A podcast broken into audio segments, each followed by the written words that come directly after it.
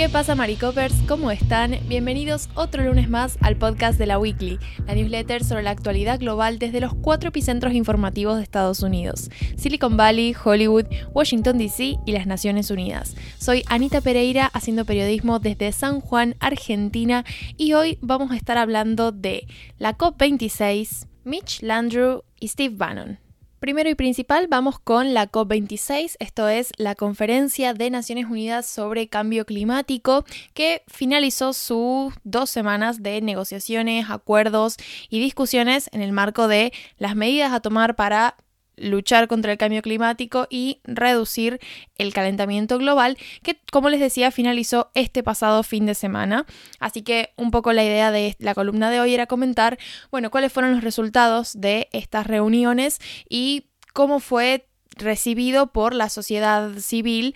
sobre todo los sectores activistas ambientales, todos los movimientos, las organizaciones, las ONGs, las asociaciones civiles que se hicieron presentes y de alguna forma acompañaron las negociaciones desde afuera y en la calle mediante bueno, marchas, movilizaciones, protestas que justamente buscaban crear una suerte de presión sobre los distintos líderes que estaban debatiendo estas decisiones relacionadas con el futuro del planeta y el cambio climático sobre todo. En primer lugar, y un poco para aclarar cuestiones relacionadas con el funcionamiento y la gestión de la COP26, tenemos que saber que hay distintos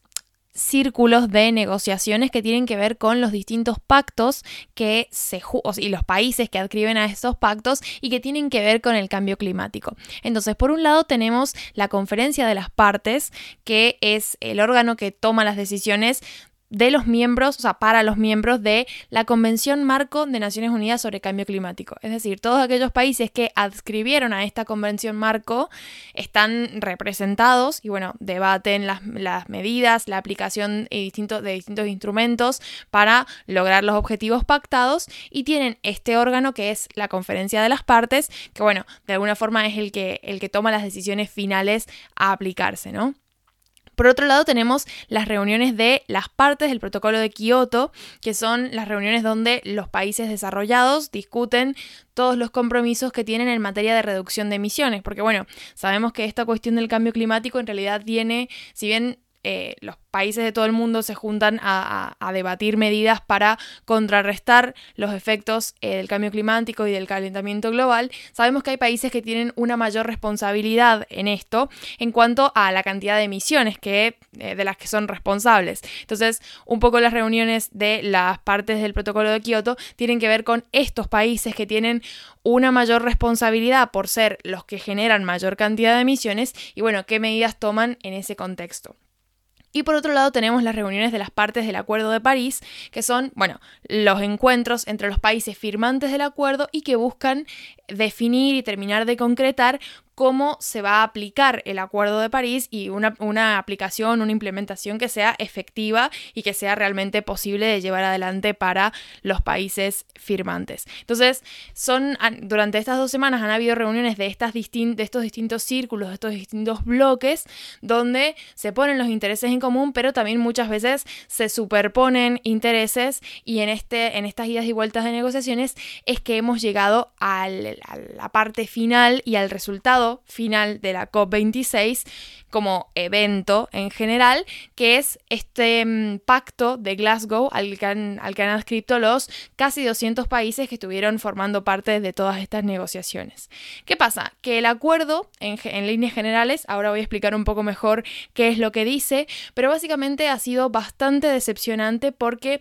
ha terminado siendo muy vago y no ha alcanzado los objetivos de, de compromiso que se esperaba y de alguna forma lo que hace es dilatar el debate sobre cómo se va a llevar adelante el financiamiento, que como dijimos en una de las newsletters anteriores sobre la COP26, era uno de los ejes centrales de discusión. Y bueno, al final, en materia de financiamiento, no se han conseguido avances significativos más allá de establecer un periodo de diálogo en el que, bueno, los distintos países van a estar debatiendo este periodo de diálogo es, eh, digamos, está planificado que dure hasta 2024, o sea que hablamos de un extenso periodo de diálogo donde, bueno, los países van a estar en, en, preparativos para la financiación de actividades. Entonces, claro, cuando esto lo ponemos en el contexto de que hay países para los que la cuestión de la inmediatez es vital porque ya están sufriendo las consecuencias del calentamiento global y del cambio climático y están teniendo que lidiar con desastres naturales que complican su economía y de alguna manera cuestionan su existencia a largo plazo, que es algo que hablábamos, por ejemplo, en la edición, en una de las ediciones premium de la semana pasada, donde yo les comentaba la situación de muchos estados insulares que ya han estado viendo en este último periodo cómo el cambio climático y el calentamiento global ha hecho, por ejemplo, que aumente el nivel del mar, que hayan tormentas, que hayan tifones, que hayan condiciones climáticas muy adversas de las que estos estados, que además son pequeños y dependen mucho de la, importación para, bueno, subsistir, ¿no? Y tener una, una variedad de, productos y de recursos que ofrecerles a sus ciudadanos, claro, no pueden recuperarse a tiempo antes de que venga el, el, siguiente problema y todo está relacionado con el clima y está relacionado con el aumento del nivel del mar, que a su vez está relacionado con el calentamiento global y demás. Entonces, lo que han hecho estos estados insulares en la COP26 ha sido, eh, de alguna forma, mostrar lo que va a ser el futuro para otros países que a lo mejor no están viviendo en el presente las consecuencias del calentamiento global, pero estos estados insulares sí lo hacen y de hecho toda esta, todo este contexto perjudica y amenaza su soberanía en el mediano y largo plazo. Entonces es una cuestión muy urgente para estos estados. Pero bueno, como en general son eh, los estados más grandes y los estados que, más emiten los que tenían que tomar las mayores responsabilidades y esto es algo que, que en la COP26 en líneas generales no se ha visto, por eso el resultado termina siendo bastante vago, termina postergando las responsabilidades y la verdad es que ha dejado insatisfecho tanto a los grupos medioambientales como, les decía, a estos países que han ido a la COP a negociar en, en, una, en un marco de un cierto nivel de urgencia que obviamente no ha conseguido una respuesta favorable o que contribuya a solucionar el problema en este pacto de Glasgow que finalmente han firmado los países. En este sentido, por ejemplo, Greta Thunberg, a la que esta joven sueca que hace rato está haciendo un activismo muy comprometido con la lucha por el cambio climático y que ha sido la que en distintas ocasiones le ha pedido expresamente a los gobiernos que tomen medidas para definitivamente limitar la cantidad de emisiones eh, de gases de efecto invernadero que son los que contribuyen al calentamiento global y generan esta reacción en cadena que luego se traduce, como les decía, por ejemplo, en condiciones climáticas muy adversas en zonas específicas, como bien hemos estado viendo en general este último tiempo. Digo, los incendios, las heladas, estas condiciones climáticas que son verdaderamente muy extremas. Entonces, la evaluación que hace Greta sobre este encuentro. Bueno, ella habla de que los estados están haciendo greenwashing, que es esta cuestión de decir más de lo que hacen, es decir, hablar de un gran nivel de compromiso que en la práctica no se traduce en acciones concretas que realmente evidencien ese compromiso. Puf, se me ha quedado largo. Bueno, vamos con el siguiente titular porque Biden ya ha designado a la persona que se va a estar encargando de liderar la coordinación del paquete de infraestructura bipartidista de 1.2 billones de dólares que ha aprobado recientemente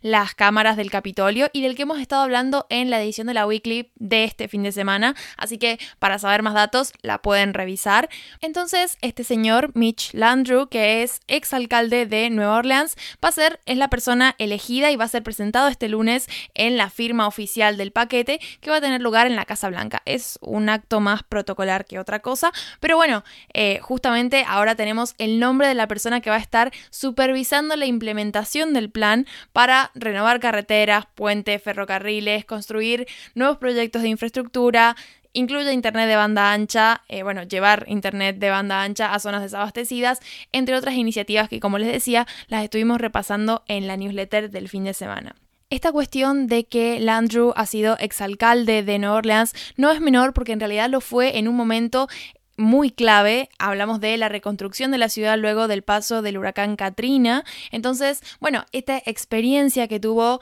en, eh, bueno, llevar a sacar adelante la ciudad y lo que implicó en materia de infraestructura a la hora de, recuperar todo lo que se perdió tras el paso del Katrina, bueno, evidentemente lo ha convertido en una persona idónea, al menos a los ojos de Biden, para este puesto. Así que pronto estaremos teniendo más novedades sobre, bueno, cómo se desempeña en esta nueva responsabilidad. Y finalmente vamos a hablar de Steve Bannon. En realidad no vamos a hablar de él, sino del el jurado federal que lo imputó este pasado viernes por negarse a testificar ante el Comité Congresual Especial que está encargado de investigar el asalto al Capitolio del 6 de enero. Es la primera vez que el Departamento de Justicia de Garland lleva adelante una imputación de este tipo y de hecho la primera vez que imputan a alguien por desacato a las cámaras del Capitolio desde 1983. Este Comité Congresual lleva meses llamando a testificar a distintas personas cercanas a Trump para tratar de entender un poco qué pasó el 6 de enero y cuánta responsabilidad tiene Trump en los sucesos del 6 de enero. Hay un montón de personas que ya han testificado, pero hay figuras como Bannon que se han negado expresamente. A raíz de esto, Bannon podría mm, enfrentar multas, incluso una pena de prisión de hasta un año, y bueno, los demócratas están esperando que las personas que están siendo llamadas a testificar mínimo se lo piensen dos veces antes de rechazar cooperar con el comité. Es decir, un poco se espera que este castigo sirva como ejemplo para las personas que todavía están pendientes de ser llamadas a testificar ante este comité. Eso sería todo por mi parte por hoy. Como saben, en la newsletter hay algunos enlaces extra para profundizar en cualquiera de los titulares que he estado comentando. Así que bueno, a los suscriptores premium me los encuentro mañana mismo en este podcast y a los que no, nos vemos directamente el fin de semana próximo. Adiós.